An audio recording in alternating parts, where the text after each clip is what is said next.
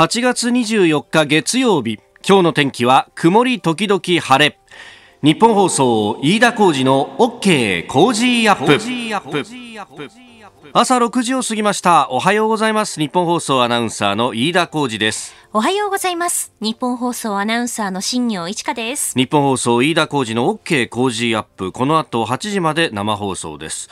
あの毎朝3時半過ぎぐらいにですね玄関を開けてで会社に向かってくるわけですけども今日はあのドアを開けるとあちょっと涼しいかもなっていう感じがね、ね、若干ありました、はい、まあ昨日が過ごしやすかったんでその流れが今朝方までは残ってるぞという感じ、え今の有楽町日本放送屋上の温度計24.4度と、はい、えー、いうことになっております。だからあれかあの熱帯夜になったかならないかギリギリぐらいのところだったのかなっていう感じですね。そうですね。一応5時までの最高気温で24.6度と東京地方出ているのでじゃあ今日は熱帯夜免れた可能性免れたかなっていう感じですかね。まあただね今度はそうなると寝冷えもお気をつけいただければと思いますが、はい、さああのー、また暑い日はまた戻ってきまして今日が最高気温が31度です。あまあ一頃よりは過ごしやすいとはいええー、お日様マークがいっぱいついてるとうんまだ暑いなというね、えー、感じになるところです。で私なんかあの子供持ってますとねこの子供が熱中症にならないかなっていうのがそっちが心配になるというね。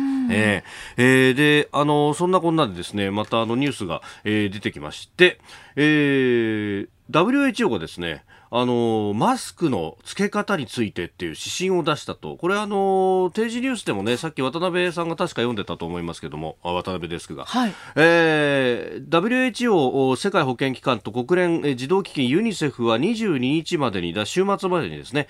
新型コロナの感染拡大防止に向けたマスク着用の子ども向け指針というのを公表したということです。えー、5歳以下はマスクを適切に着用できないことが多い上、えー、他の人に感染させる可能性も他の年代と比べて低いということで、えー、着用は不要としました。はいで、えー、これですね、あの WHO のホームページにはあの詳しいことが載っております。英語なんですけれども、でただこれあの日本小児科医会だとか日本小児科学会はですねもともとあのこんなに暑くなるよりもかなり前の6月とか5月の段階でですね詳しい Q&A も含めてこれ6月の頭ですね。であのパンフレット出したの5月の25日なんですが日本小児科医会、えー、2歳未満の子供にマスクを使用するのやめましょうと。であのそれよりも年齢の上の子供であってもあの熱中症の方がよっぽど心配ですよと、えー、なのでマスクをつけるつけないっていうのは、まあ、親の判断にはなるけれども、えー、外で風通しのいいところで人との間隔2メーター以上空いてるようなところだったら全然必要ありませんと。で、そこでちゃんと指摘されたのが、どうやら子供は、えー、他の人にコロナウイルスを移すリスクっていうのは、そんなに多くはないと。その上、えー、子供の重症例は極めて少ないと。えー、学校、幼稚園、保健所に、保育所におけるクラスター、えー、発生はほとんどないと。いうことですね。これ6月の段階で、5月の終わりから6月の段階ですでに書いていて、で、これ実は自治体によってはすでにこれをちゃんと取り入れているところがあって、例えばあの、兵庫県の神戸市、ここは登下校中のマスクはやめなさいっていうのを、市長さんがもうすでに、えー、指令を出していて、えー、やってないと。ところがですね、今まだあの、マスクをしてない子供を連れていると怒られるなんていうことがね、えー、ネットなんか見るといろんな人がそんなこと書いてて、口論になったとか、口論になったんだけど、相手の初老の、初老の男性は一切マスクをつけずに唾を飛ばしながら俺に対して文句を言ってきたぞみたいなのが、えー、書き込まれたりなんかもいたします。えー、今までね、日本小児科学会だとか、小児科医会だとか、まあ結構あの権威あるところですし、あの、お医者さんたちが良心的にいろんなことを考えながらこういうこと出していても、なかなか浸透しなかったというか、この番組では何度か扱ったんですけれども、これ驚くほど、あの、あんまり扱われてなかったと思います。うん、まあね、ね、あの、暑くなってきたところで子供のマスクは点々点みたいなことが社会面でちょっと書かれたりなんかしましたけれども、あんまり浸透してなかったところがありますが、今度はですね、WHO とそしてユニセフですよ。まあ WHO のその統治機能についてはいろいろな疑問があるのはさておき、ね、みんな大好き、舶来物だったら、信じるでしょ？ね、えー、WHO とユニセフも、えー、5歳以下については基本的にマスクはしなくていいと。で、6歳から11歳に関しても、お例えば、あ状況に応じて重症化しやすい高齢者と同居している場合などは、えー、検討されるべきだとしていますけれども例えば外を歩くと。であのー距離がちゃんと取れているようなところでお外で遊ぶとかいう時はマスクをつける必要はないとあの WHO も言っております。あなたの声を届けますリスナーズオピニオン。今朝のコメンテーターは評論家宮崎哲也さんです。取り上げるニュース、まずは中国国内で新型コロナのワクチン緊急投与開始というニュース。えー、中国が南シナ海や黄海、えー、イエローシーで、えー、大規模演習を行っているというニュース。えー、それからアメリカ大統領選共和党大会は今日からです。えー、さらに東京パラリンピックまで1年、えー、ここは新業アナウンサーにリポートしてもらおうと思っております。はい、ね、いろいろ取材してますもんね。はい、そうですね。はい、えー、そして、えー、7時40分過ぎスクープアップのゾーンは総理が、えー、佐藤栄作氏を抜いて連続在任期間最長となりますが、まあ、問題も山積というあたり、えー、をお話しいただこうと思っております。ここが気になるです。まあ、各紙ですね、えー、肩のところで書いているのが一面トップの、まあ、最初の記事じゃないですけど、肩のあたりで書いているのが、えー、総理、今日在職日数が連続で最長となると、えー、2799日で佐藤栄作氏を抜くということが出てきております。まあ、これの評価であったりとか、まあ、今足元の状況というのは、後ほどね、えー、今日のコメンテーター、評論家宮崎哲也さんと7時40分過ぎのゾーンで、えー、お話しいただこうと思っております。でで、一つニュースが入ってきたのは、あの総理が今日ですね、えー、東京信濃町の慶応病院を午前中に訪れる方向で調整に入ったということであります。あの17日の検査結果について医師団から説明を受けるのではないかと自民党幹部が見方を示しているということで、まあ、7時間検査したらそれはその日のうちに検査結果出ねえよなっていう話はありますんで、まあ、直接これ聞きに行く、まあ、こういうのってね代理を立てられるわけじゃないですからね普通に守秘義務とかありますからね、まあ、あのそれをどういう、ね、報道が出るのかも待ちたいと思います。さて、えー、そんな中ですが、先ほどですね、6時に共同通信が、なんかあの、解説記事のようなものを打ってきて、おっと思ったんですけれども、えー、見出しがこうなっております。中国、反米感情の刺激、抑制を指示、社会不安を警戒、世論を管理ということで、えー、わざわざ表まで作って詳しく出てるんですが、えー、中国当局がですね、まあ、習近平指導部が、アメリカとの対立が激しくなる中で、国民の反米感情を過度に刺激しないよう世論を管理する方針を決め関係部門に指示したことが23日分かったということです。えー、反米デモが起きると社会不安につながる恐れがあるから管理をするんだと世論って管理できるのねっていうのがね、まあ、あの中国らしいところでもありますが、えー、そのポイントなんですがまず一つ目ネガティブなニュースが多く人民の不満が表面化しやすくなっている。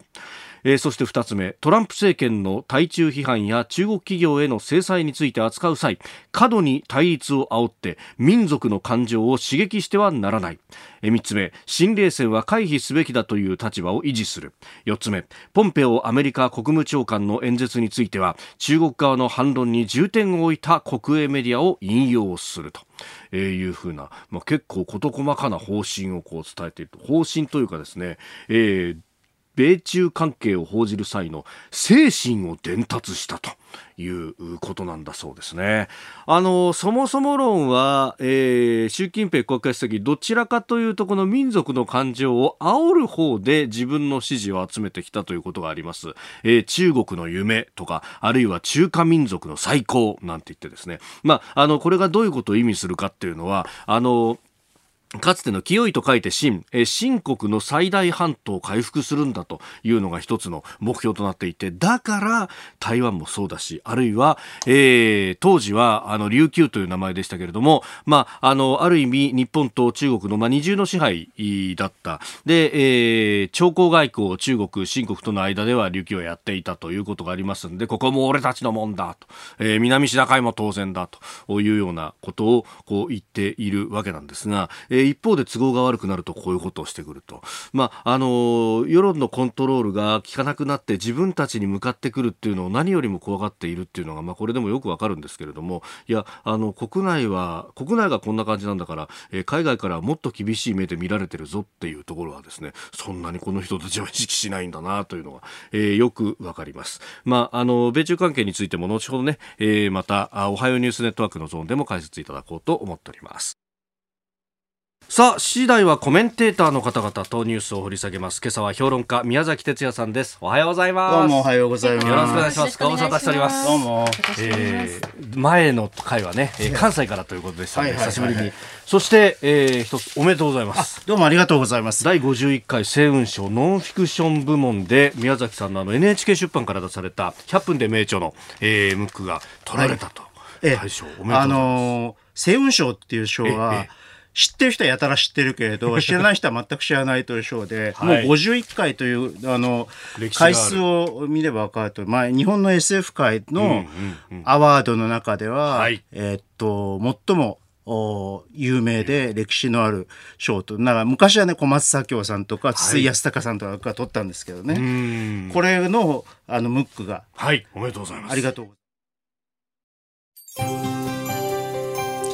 ここでポッドキャスト YouTube でお聞きのあなたにお知らせです。ニッポン放送のラジオ番組飯田浩司の OK コージーアップではお聞きのあなたからのニュースや番組についてのご意見コメンテーターへの質問をお待ちしています。ぜひメールツイッターでお寄せください。番組で紹介いたします。番組では参加いただいているリスナーの皆さんに毎週抽選でプレゼントを用意しています。海外でお聞きのあなたそして関東以外の地域でお聞きのあなたツイッターで参加しているあなた皆さんに当たるチャンスです。コージーアップのホームページにあるプレゼントフォームでも受け付けています。合わせてメッセージ情報もお寄せください。よろしくお願いします。そして毎週土曜日にはコージーアップ週末増刊号と題した1週間のコージーアップをギュッと濃縮したポッドキャスト YouTube 限定の企画を配信しています。ニュースのプレイバックやコメンテーターの裏話など盛りだくさんです。こちらの増刊号でメッセージを紹介させていただいた方にも漏れなくコージーアップオリジナルマスキングテープをプレゼントいたします。ぜひこちらもお楽しみに。8月24日月曜日時刻は朝7時を過ぎました。7時台はコメンテーターの方々とニュースを掘り下げます。今朝は評論家宮崎哲弥さんです。おはようございます。どうもおはようございおはようございま。ます。すよろしくお願いします。日本放送のスタジオ久しぶりだね。本当ですよね。何回大阪からやったから三回やった？多分そうです。ねあの緊急事態宣言出てからずっと大阪からだったはずなんで。知らないうちになんかフロアがすごい綺麗になって。び っそうですね。くりしましたよなんか。確かに。見違えた。一緒に夕方やってた時はもうちょっと雑然としてたんですよね。そうそうそうそう。おもうこっちはこっちでき居心地よくなったかも。本当ですか？いやまた一つじゃあ、えー今日もお8時までお付き合いいただこうと思っております。よろしくお願いします。よろしくお願いします。では最初のニュースこちらです中国国内で新型コロナウイルスワクチンの緊急投与開始。中国メディアは新型コロナウイルスワクチンの開発を進める中国生物技術が先月22日から中国国内でワクチンの緊急的な投与を始めたと報じました。対象は医療関係者や検疫担当者らで都市運営の安定を確保するためと説明しております。えーこの企業を開発するワクチンの第3段階の臨床試験北京や武漢のほかアラブ首長国連邦 UAE でも行われていてすでに2万人に投与されているということ。えーペルー、モロッコ、アルゼンチンでも試験を行うということだそうです、まああの。えっと、有効だといいですけれどいやね本当ですよね。副反応がはい小さければいいですけれど、ん。えーだから期待したいと思いますけれども、まあ、あのこういうものウイルスあウイルスに対するワクチン新しいウイルスに対するワクチンがはい。安定するまでというのはかなりやっぱり時間がかかるということなので、えー期待しつつもですね、ええ。えーそのお効果と副反応についてははい。注視しなきゃいけないと。で一方でねその、はいあの一応一度制圧されたと言われていた韓国で、ん。あのこのとここうコロナの新規感染者が急増してきてるんですよね、はい。再燃かもしれないというふうに言われて、これは都市部ではなくて、はい。全国的にこのおあの感染者が増えてて、まあ、もうすでに400人に迫るとそうですね。いうことなんで、はい。えーまあ、なかなかやっぱり収束させるとってのは難しいなという感じがしますね。えー、韓国も1日あたりの感染者数が400人に迫ると、えー、いうことで昨日23日の時点で397人増えたということなので、まあ、3月あの7日以来の高水準ということなんですけどね、まあ、韓国というとねなんか軽貿易なんていう名前で結構先進的にやってるんだみたいなもってはやすメディアも日本の中にもありましたけれども。うんまあ、それも期待も込めてという、あこういうやり方で、あの、暴圧、完全に暴圧できるかもしれないというような期待も込めてたと思うんだけど、はい、まあ、なかなか難しいだろうとは思言われてたんだけど、やっぱり、えーえ一筋縄ではいかないなという感じですね、ね、ドライブスルー検査とか結構そういうのが話題になったりしましたけれども、まあ、検査をねたくさんやるっていうのも一つの方法であろうと思うんですが、ええ、あの検査の拡大自体は、うん、あのーその後のね、はい、どう収容するかとか、はい、えー、まあ、どう隔離するかとかっていうような問題の問題と、こう、見合いながらの拡大していくというのは別にあの間違っていないと思うんだけれども、ただそれもね抜本的な解決にはならないということですよ。つまり抜本的にあの本当の意味で収束させるんだったら、はい、やっぱりワクチンが開発されて、えー、えー、あるいは集団免疫が確立すると。いうそういうようなことがなければ不安は取り除けないと。不確実性は取り除けないということでこれはね後ほどあの、はい、そうですね、これは経済の問題として捉え直してみるということをやりますけどね。はい、えー、後ほど7時40分過ぎのゾーンですね、えー、スクープアップのゾーンでこの経済についてっていうところは詳しく、まあ、ずっと重しが乗ってるような感じですもんね、まあ、ずっとそういう話をしてあのしてきたんだけれども、はい、このと時々この番組で出させていただいて、ええ、で今回そういうの総まとめと来年度あこの今年度末までどうすればいいかっていうような話をちょっとしたいと思う具体的にしたいと思うんだけれど、はいうん。まあ結局もし2年ね、ええ、続くとするならばこの不確実性を取り除くことができないとするならば、はい、やっぱり国が、え、あるいは中央銀行が相当なことをやらないと、えー、経済は持たないという状況だと思いますね。はいえー、後ほど7時40分過ぎです、えー、まずは中国国内でのウイルスワクチンの緊急投与についての話から、えー、コロナ世界での現状というところもお話しいただきました。おはようニュースネットワーク。取り上げるニュースはこちらです。中国南シナ海で大規模演習リムパックに対抗。中国軍は今日から29日までの日程で南シナ海の広い地域や中国大陸と朝鮮半島の間にある東シナ海に近い黄海でも軍事演習を行います。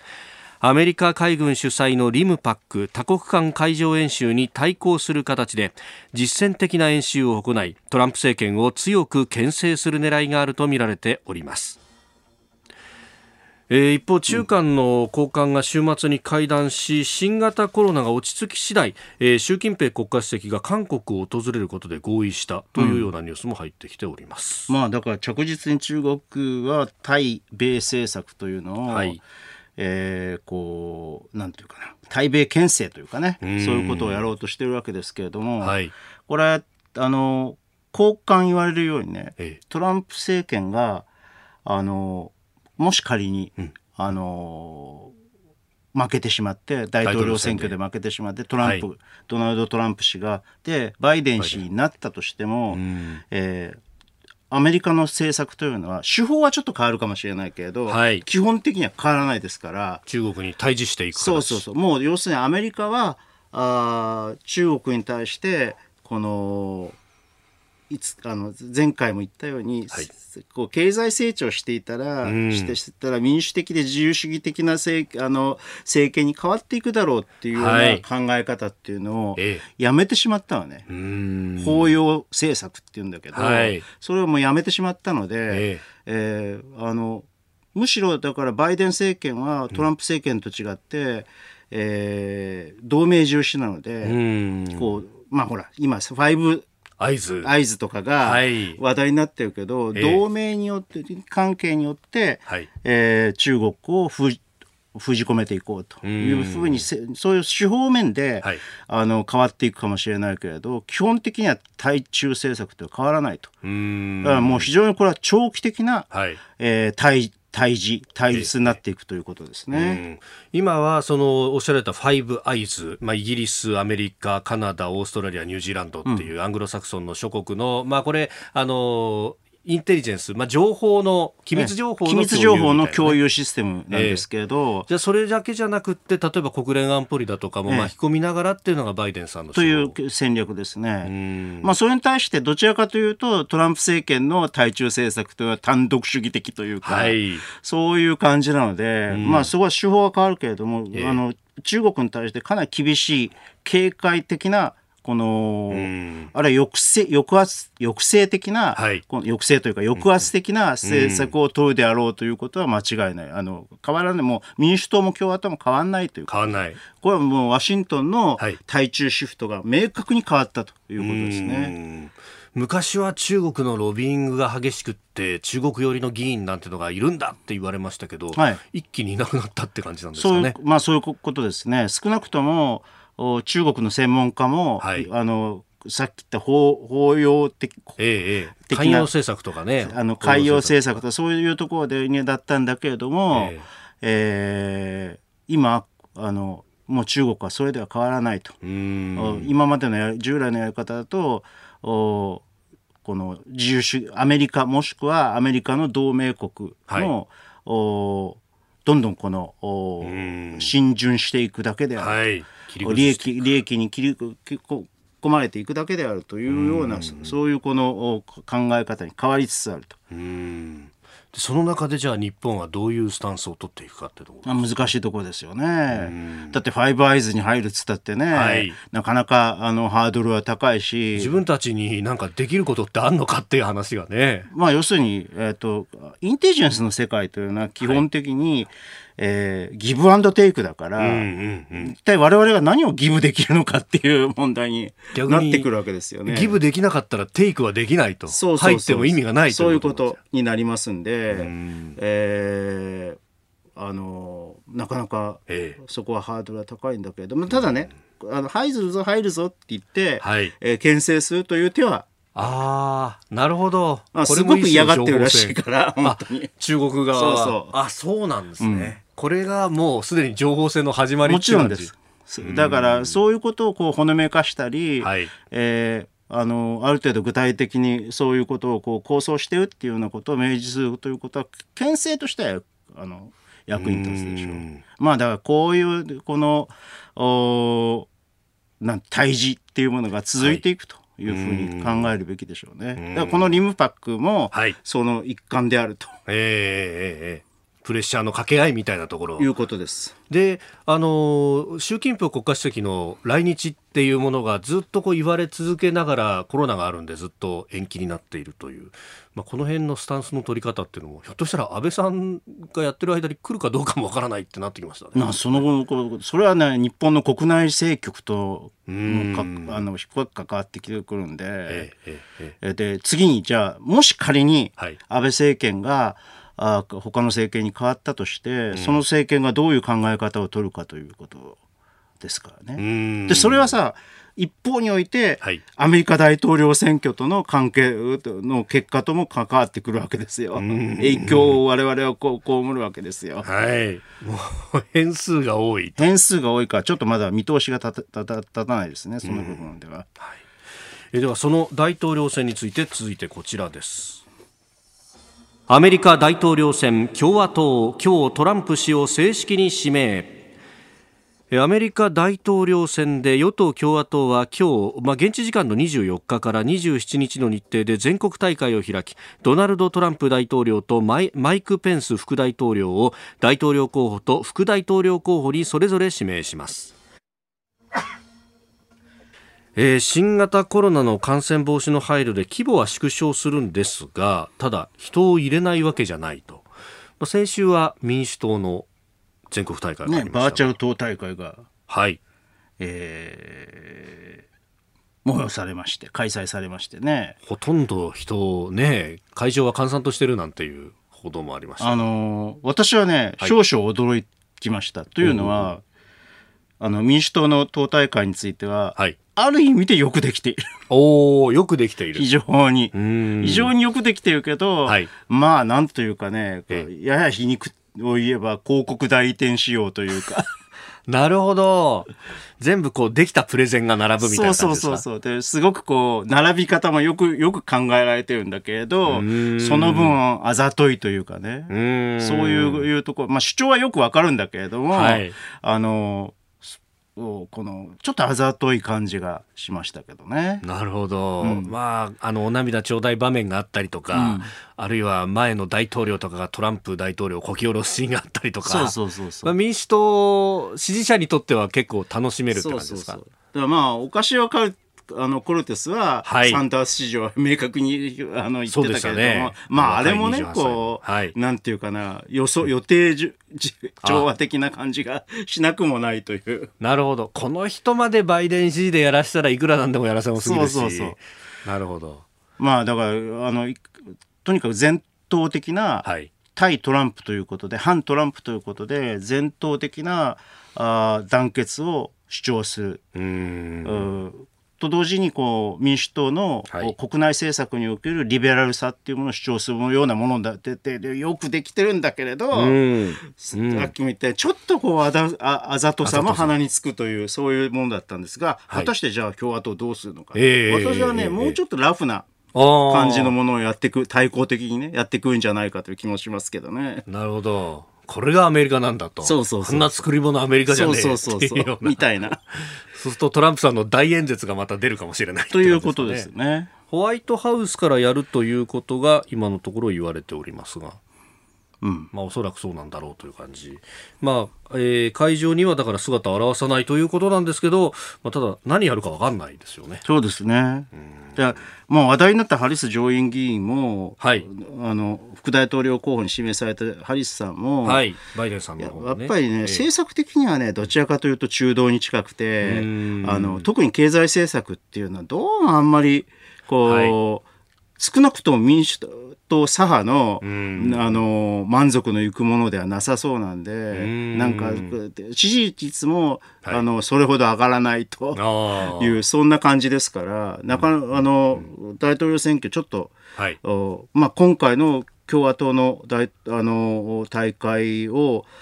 踏まえてどうなるかってよく分からなくなってきた感じもしま、うん、次第じゃないですね。なんだか4年前と似たようなこうフラフラした感じにこれなってますかね。まあそこに持ち込みたいというのが共和党の意図でしょうね。うんえー、この後、まあ共和党の党大会が行われさらに日程として大きなところでいうと9月の29日に、えー、第1回のテレビ討論会があると。ここでバイデンさんが受け答えができるかどうかっていうのも注目されてるんですね。ねバイデンさんはね、こういうの苦手なんだよね。だから、あの、ベンが立つハリスさんを副大統領候補にしたわけだから。なるほど。うん、やっぱり保管するものを。そうそう。えー、アメリカ大統領選挙についても解説いただきました。え続いて、教えてニュースキーワードです。東京パラリンピックまで1年。2021年に延期となった東京パラリンピックは1年後の今日開幕します。新型コロナウイルス感染拡大によってアスリートたちのモチベーションや大会に向けた練習サポート体制が心配される中党の選手たちやチームはどのようにこの日を迎えているのか新業アナウンサーにリポートしてもらいます。えー、今回は重度の脳性麻痺もしくは手足の重度機能障害者のためのスポーツボッチャを例にパラリンピックへの取り組みをまとめて伝えてもらいます。では新業さんお願いします。はい、えっ、ー、とまずあのボッチャがどんなスポーツかというのを簡単にあの紹介したいと思うんですが、うん、あの陸上のカーリングとも呼ばれている競技でして、白いジャックボールと呼ばれている目標の球に向けてどれだけ多くのボールを近づけられるかというのを競い合うそんな競技になっています。でボッチャ日本代表は2016年のリオパラリンピックでは団体で銀メダルに輝いておりまして、はい、あの選手の一球一球本当に緻密で相手のボールを弾き飛ばしたりですとか、その目標の球に寄せに行ったりっていう本当に巧みな技が魅力的な競技になっています。うん、で先ほどあの紹介ありましたようにボッチャの選手は重度の脳性麻痺ですとか、えー、四肢重度障害害がありますので、えー、コロナウイルスにかかってしまうと重症化の恐れがあると言われています。ただですね、あの日本代表チームのスタッフの皆さんはもう2月の下旬の時点で、この状況長く続くんじゃないかということで一旦強化事業を中断しましてほうほう。3月にはいろいろと試験的に取り組んで4月の上旬にはリモートトレーニングを開始しているんですね。へかなり早いですよね。確かに、万全を期してます、万全ですよね。でリモート合宿というのも行いまして、フィジカルトレーニングですとか栄養指導あと自宅でボールが投げられる選手はボールを投げる合同トレーニングをオンラインでつないでそれぞれの画面を見ながら行うということをしたそうです。でここであの新たな試みもあったそうで発見や手応えを感じた合宿であったというふうにおっしゃっていたんですね。えー、ボッチャ日本代表の村上光輝監督にお話を伺いました。お聞きください。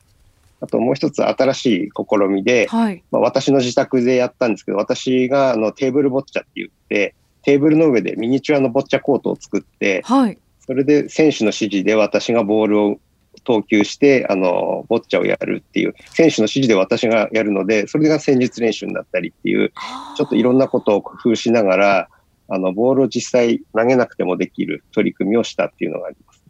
すごいこう、面白い発見があって、はい、実際選手は日本代表ですね、うまいので、あの、普通自分で投げたら成功するんですが、はい、それはあの、コーチの私がやるので、かなり失敗も多いんですよね。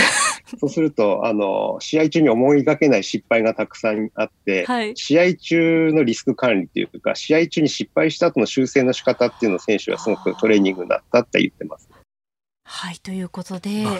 い、村上監督がまあご自宅でボッチャコートを作って選手からこう指示を受けて投げてその盤面を見た選手がまあどうやってこう修正していこうかとかいろんなその場面場面でのその対処の仕方というのがまあトレーニングになったということなんですね。で他にもですね、うん、あのボッチャの選手って障害の程度によって BC1 から4まで4つあのクラス分けされてるんですけれど、うんうん、BC3 というクラスの選手は滑り台のようなランプという道具を使うんですけれども。も選手がアシスタントの人に指示を出してそのランプをこうどこの角度にこう向けてもらうっていう指示を日頃から出しているのでコミュニケーション能力がすご非常にこう長けているということで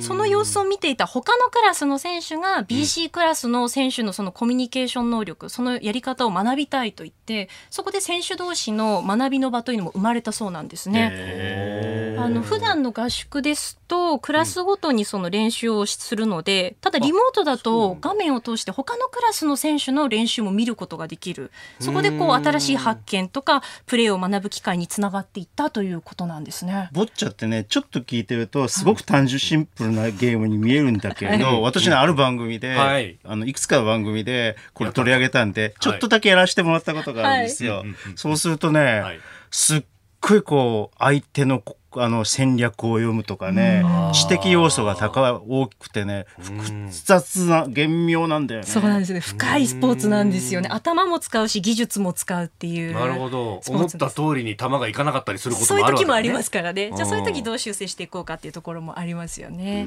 で今まではですね強化合宿含めて月3回ほど村上監督は選手に会っていてそこでも体作りや技術の確認というのをしていたそうなんですけど。リモートでトレーニングをすることでもうほとんど毎日のようにこう一緒に過ごすことができていてすごく充実しているともおっしゃってました。あの毎日一緒に過ごせたら強くなるねなんて言ってたんですけど、えー、なかなかそれ物理的に無理かななんて思ってたんですが、リモートってこうやって一緒に生活できるんだなっていう いうところがあって、あの、なので選手もスタッフもパラリンピックに向けてこう延期になったことに対して、すごくこうネガティブっていうよりは、この取り組みができたことで、前より強くなってるんじゃないかっていう、すごくこう、ポジティブな考え方に今すごく変わってるなっていうのをすごい感じます。こうやってお話を伺っているとあの今の状況っていうのを冷静にこう見つめてできることに取り組んでいってその先にこう新しい発見があってっていうこういう流れなんだなっていうふうに思いますよね。うんこれコロナが収束した後もさ、はい、こうやってネット環境を使いながら練習していくっていうのは残りそうだね。村上監督も実際にあの続けていきたいとおっしゃってました。新しくその強化合宿が復活したとしてもリモートトレーニングはもうやっていきたいというふうに。だそれこそ毎日生活したら強くなるよねってことになるわけだ。そうですね。うん。いや今日共同通信の調査で、まあ、競技継続に不安を感じている選手が多いみたいな見出しのものが出てましたけど、はい、一方で同じアンケートであの1年延期になったのはプラスになるんじゃないかと答えた回答が6割以上と。そうなんですよね、うん、もちろんその不安のある選手もいらっしゃると思うんですけどこのボッチャももちろんですし他の競技団体を取材してみてもこの1年をこうどう活用するかっていった部分にもうフォーカスしていて若手の選手はもっと伸びるよねとか、うん、あの今まで減量していたものをさらにじゃあ1回もう1回増量に切り替えて体作り直そうとか自分のあの泳ぐ時のフォームを見直そうとか、うん、この時間の使い方新しい取り組みにまた挑戦していこうという方も非常に多いなっていうのは印象としてありますね。うん、なるほど、はい。え今日は東京パラリンピックまで1年新業アナウンサーにリポートしてもらいました。星雲賞知ってる人はすごい知ってますね。だから知ってる人は激しく知ってるけど、知らない。人は全く知らないツイッターでいただいたのが IDC18 番和田さん。星雲賞はウルトラマンティガや特捜戦隊デカレンジャーシン・ゴジラ SSSS グリッドマンなども受賞してます。やっぱりね。君が大好きな特撮系もこの顔ぶれを見るだけでもその作品の進化がよく分かっている通ぶりを感じますよねというふうにいただいております。はい、ありがとうございます。というか私が あのお礼言うのも変ですけど。でも上田さん今回は、この NHK のテキストでこれはね前年度のものものの、うん、あの出たものの、はい、えー、に対して与えられるだから3体とかねもう続編が出たように、はい3体が、ええ、本体が、え、あの今回受賞。編が受賞するということなんで、えっとこのテキストは、はい、えっといろんな形で増補したり、拡張したりしてすで、に本を出しております。あの前回出演された時に、ね、宣伝させていただいた。いやいやいやちょうど出たばっかりだったという。えー、今こそ小松左京を読み直す NHK 出版新書から出てますがこれてこれを読むとあの特に第2章。果てしなき流れの果てにって、はい、これ番組でやれなかったんでテキストに含まれてないんですがやっとこれの衣装を書くことによって小松左京が一貫して、はい、えー、この作品の中に流れる思想の見取り図っていうの大まかな見取り図っていうのは完成した感じなんか、ね、そうテキストを見てるとちょっとあるあの一つ一つバラバラな感じがあったんですけどあこれ序章であって2章が肝だったんだってすごくよく2 章やたら長いから、ね、やたら長いからね 確かに。いやそれだけ気合を入れたんだなってよくわかりますが、はい、今こそ小松左京を読み直す NHK 出版新書から出ております。ぜひお読みいただければと思います。よろしくお願いしますえ続いてここだけニューススクープアップです。この時間最後のニュースをスクープアップ!安倍総理佐藤栄作氏を抜き連続在任期間最長も問題山積。安倍総理の連続在任日数が今日2799日となり大叔父である佐藤栄作氏を抜いて最長記録を更新しました。自民党総裁としての任期は来年2021年の9月末まで残り1年余りで新型コロナウイルス対策や憲法改正など課題は山積しております。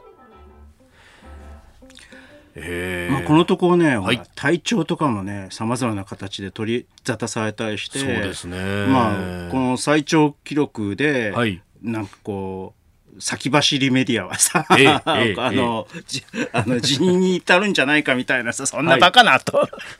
思うんだけど、うん、そういう話まで出る出る、ね、という感じなんですけどね、はい、今日また病院に行かれるということで検診の結果なんじゃないかみたいなことが言われております、まあ、体調はね、とてもあのあの、うん、こう心配というか、はい、気になるところなんだけれども、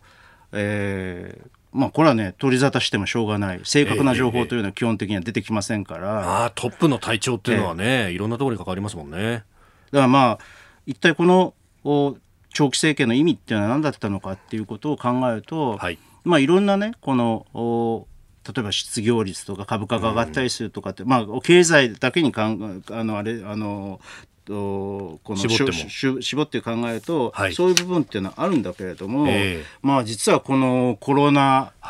禍によって、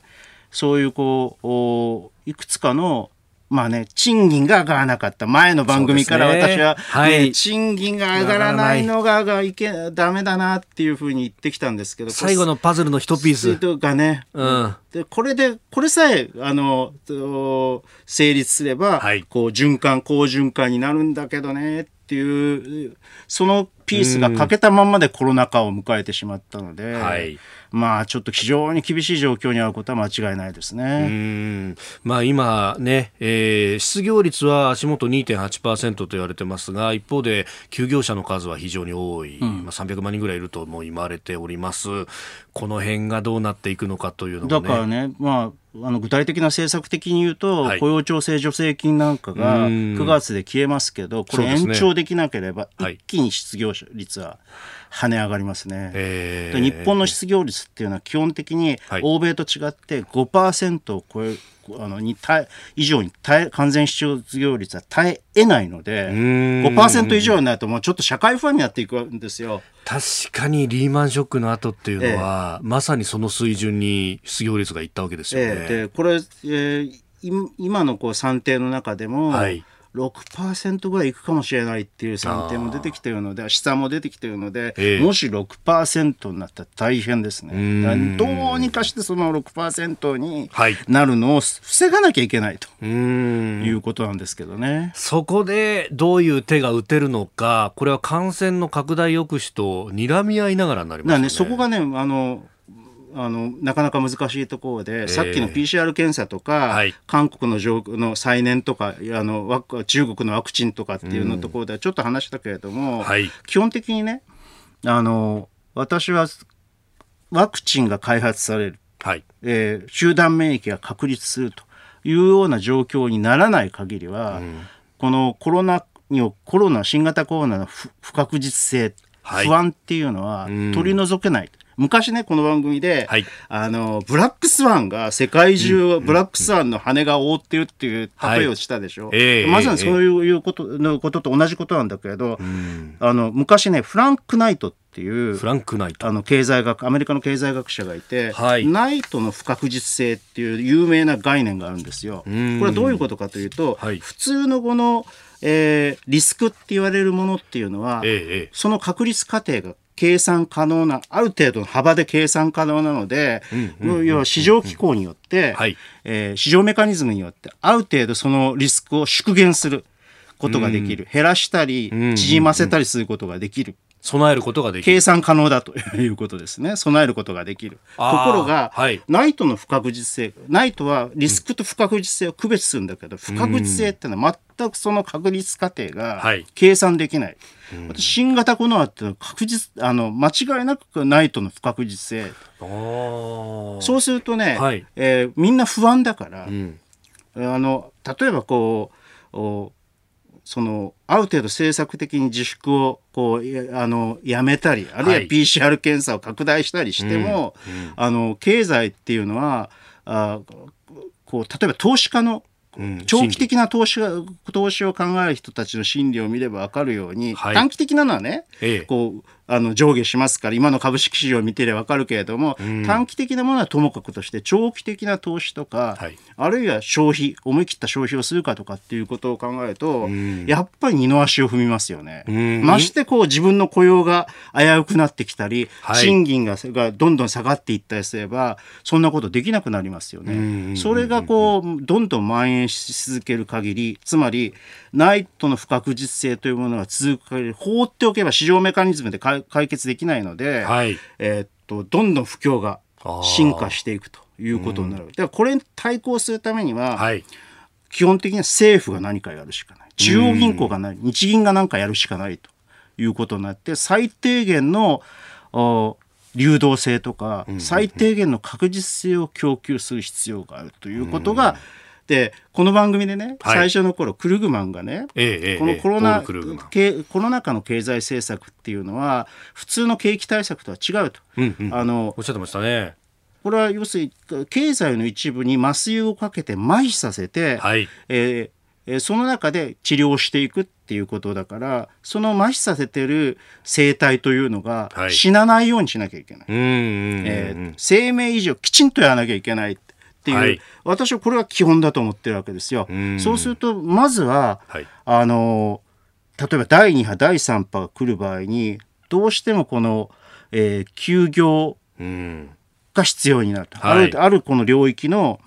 特定領域の業種に対して休業ということが必要になってくると。するならば、これは明らかに、えー、あの特措法コロナ対策特別措置法の改正してこれ橋本徹さんがずっとおっしゃっていることですけれども、あの強制すると、はい、強制する代わりに手厚い保証をするというこのカップリングでやるしかないうん。だからこれがだからこう国会が臨時国会がなかなか開かれないので、まあ、橋本さんもおっしゃってってる通りにこれ、うん、あの改正特措法の改正が必要なんだけれどもそれにが果たしてにあの第2次第3次かもしれないけど、はい、にこの間に合うかどうかわからない。という状況です。と同時に、えー、需要面では、はい、あ需要対策の面ではずっとこう需要が縮小していってるんでなんとか拡大しなければいけない。のでやはり私は消費税を、うん、ゼロ近辺まで落とすとい。う政策が必要でこの2つの政策をやれば、ええ今年度まではつまり来年の4月まで、うん、3月まではなんとか持つかもしれない、さらにそれよりも伸びるとはい、いうことになるとまた別途対策を打たなければもっと抜本的対策を打たなければならないかもしれませんが、うん、今言った中言ったやつでも相当抜本的なんだけれど、とりあえずこれをの2個をやれば、はい、えー、ただ休業保障といってもね、ええ本当に休業強制をする人だけではなくて、うん、休業状態に陥っているような人たちも、なんとか支援しなきゃいけないというスキームを作る必要。だから観光業って大変って言うでしょ。GoTo、ね、トラベルもあんな感じになっちゃったし、環境でそれ彼らの事業を維持できる。はい、あるいは雇用を最低限維持できるためにはやっぱり政策総動員して支援しなきゃいけないと。はい、まあ別に観光業に限らずねいろんな業種に対して、あるいはえー、と大手の企業の、はい、あの経営破綻の可能性というのもこれから出てきますので、はい、えー、資本注入のスキームということ緊急の資本注入のスキームというのを考えなきゃいけない、半沢直樹とかでやってるようです今まさにそれやってるところですもんね。帝国航空。そうそうそうそう。ああいうことが起きるわけですよ。どことは言わないけどさっきは。いやでも本当それがいろんな業種で業態で起こる可能性があると。あるということ。だからそれに備えなきゃいけないと。まあ国としてはねお金がかかるお金をこう出さなきゃいけない話ばかりだけれども、はいえー、まだなんとかあのやってあの MMT 理論を仮にせ、えー、あの採用しなくたかったとしても、うん、まだなんとかいけるんでこれやらないとね将来の税収が、はい、あの見込めなくなる。例えばねこれね、はい、今ねこうあの財務省関係がすごく弱っているのは、はい、来年の予算編成来年度の予算編成がすっごく難しくなってきてるんですよ。ああまさにこの不確実性の部分で見通せないわけですか。要するに税収見込みが立たないので税収が最終的にどのどのくらいなのか分からないのでなかなかこう、はい、えー、少なくともすごく幅が出てしまうのであのなかなか予算編成が進まないと。これはね国レベルがこうですから、ええ、あの優秀な財務省の方々がそうなんだから、はい、例えばこう地方レベルっていうのは、いや地方の地方の財政当局者が優秀じゃないということじゃないですよ。で。ももっと大変な状況。だって、ね、法人二税とかが、うんうんうん、地方財政って基本的に法人二税に、まあ、そうですね頼ってますもんね。頼ってるんだから、ね、これがどうなるかっていうのは。いや本当それこそその市だったり町だったりのこう将来を左右するぐらいのもんですよね。そうそうそう。そこの予想がつかないっていうのが。それであのコロナ対策になったらお金は出さなきゃいけないでしょ、えー、いやこれはねこのまま放っておくと財政再建団体とかなに転落せざるを得ない自治体が、うん、あの続発するのではないかっていう。ちょっと前だったら地方債出してそれを日銀が引き受けてくれればどうだって話があったけどそれじゃもうちょっと間に合わないかもしれないんで、えー、地方交付金を、はい、緊急の地方交付金を国債をどんどん出して、それでこう分配する以外に、ちょっとこれもあの手当の方法がないだろうと。これもね来年度の、はい、あの、ええ、違うここの来年の3月までの政策であってさらにこれをこうコロナ禍が長続きするということになって長続きする可能性が高いと思いますけれども、長続きしてほしくないけど。そうですね。そうするとさらに新たな政策というのを考えなきゃな、ね、まずこれ当座国会開いてここの議論はちゃんとやんなきゃいけないってことですよね。そうなんですよ。だからそれはねあの橋本さんがね一体何やってるんだっつって怒る気持ちもよくわかる。うん。え今日のスクープアップ総理の連続在任期間最長というところから足元の課題について、えー、じっくりお話しいただきました今日もポッドキャスト YouTube でお聞きいただきまして本当にありがとうございました。この飯田浩司の OK コージーアップは東京有楽町のニッポン放送で月曜日から金曜日まで朝6時から8時で生放送でお送りしています。生放送を聞き逃したあなたぜひラジコのタイムフリーサービスでニュースやスポーツエンタメなどの情報をぜひチェックしてください。ポッドキャスト YouTube には盛り込んでいない情報もぜひチェックしてみてくださいね。6時台の教えて早起きドクターでは毎週お医者さんをお迎えして今知っておきたい健康に関する話題をお届けしています。女優の黒木瞳さんが毎週さまざまなゲストと対談する黒木瞳の朝ナビ。7時台は女優の原道子さんによるラジオエッセイ「原道子のいってらっしゃい」などニュース以外のコンテンツもご用意しています。さらにこの番組では公式ツイッターでも最新情報を配信中。